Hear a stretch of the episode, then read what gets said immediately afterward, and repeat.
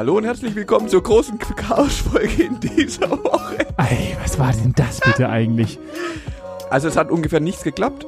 Meine Aufnahme hat abgekackt, dein Mikrofonhalter hat, abgekackt.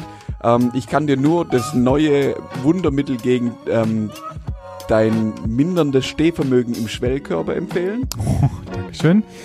Ich würde sagen, wir hatten es die Woche auf, wir hatten es auf jeden Fall auch über die Wahlen, aber nicht unbedingt über die Wahlenwahlen, sondern um Mein Rieseneinfluss auf das Stadtgebiet in Remseck.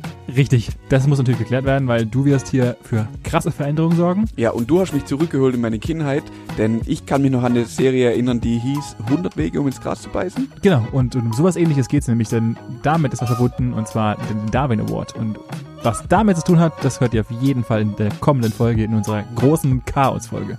Ja, dann viel Spaß. Ciao.